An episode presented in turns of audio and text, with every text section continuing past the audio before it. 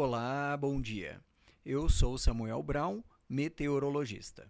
Este é o boletim Se Me Para Informa com a previsão do tempo para 6 de julho de 2022 no Paraná. O tempo continua estável nesta quarta-feira no estado. O bloqueio atmosférico segue impedindo o avanço de qualquer sistema que poderia provocar chuva até o Paraná. Desta forma, teremos mais um dia com predomínio de sol durante a manhã e tarde na maioria das regiões paranaenses, com temperaturas bastante elevadas.